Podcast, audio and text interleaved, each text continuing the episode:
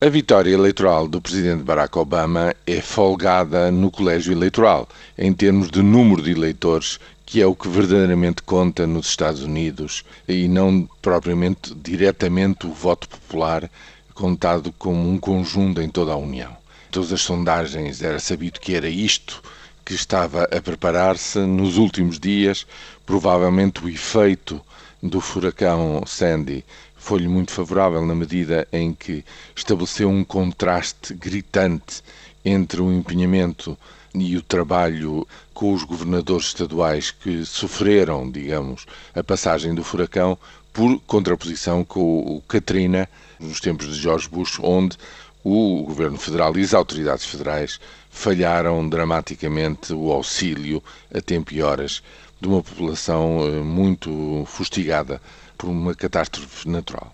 Mas, independentemente desse, que, enfim, de um ponto de vista religioso, até poderá ser considerado um ato da divindade em favor do atual presidente,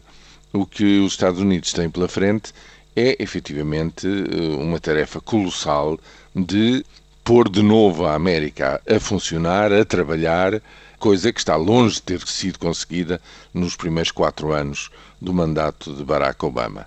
Isto por um lado, por outro lado, no fundo, acabar bem a intervenção no Afeganistão, os problemas tremendos no Médio Oriente, a ameaça nuclear que poderá vir eventualmente do Irão. Enfim, são tarefas tremendas para nós, europeus. A saída desta enorme crise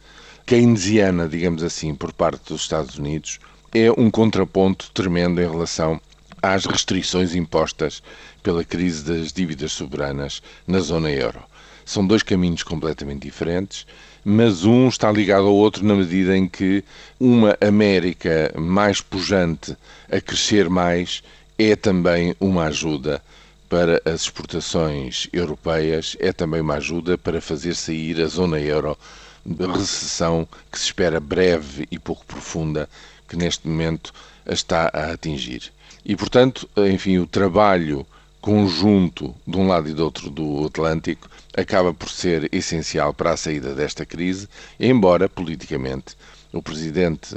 norte-americano continua a não ter uma vida fácil.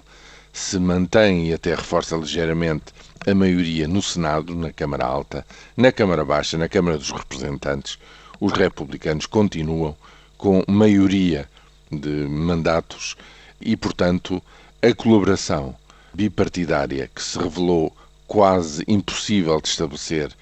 nos últimos quatro anos, veremos se agora, que não está em causa, enfim, fazer a vida difícil a um presidente à procura da reeleição, visto que é este o último mandato que a lei lhe permite ter, veremos até que ponto é que essa colaboração entre os dois partidos e entre as duas câmaras legislativas permite avançar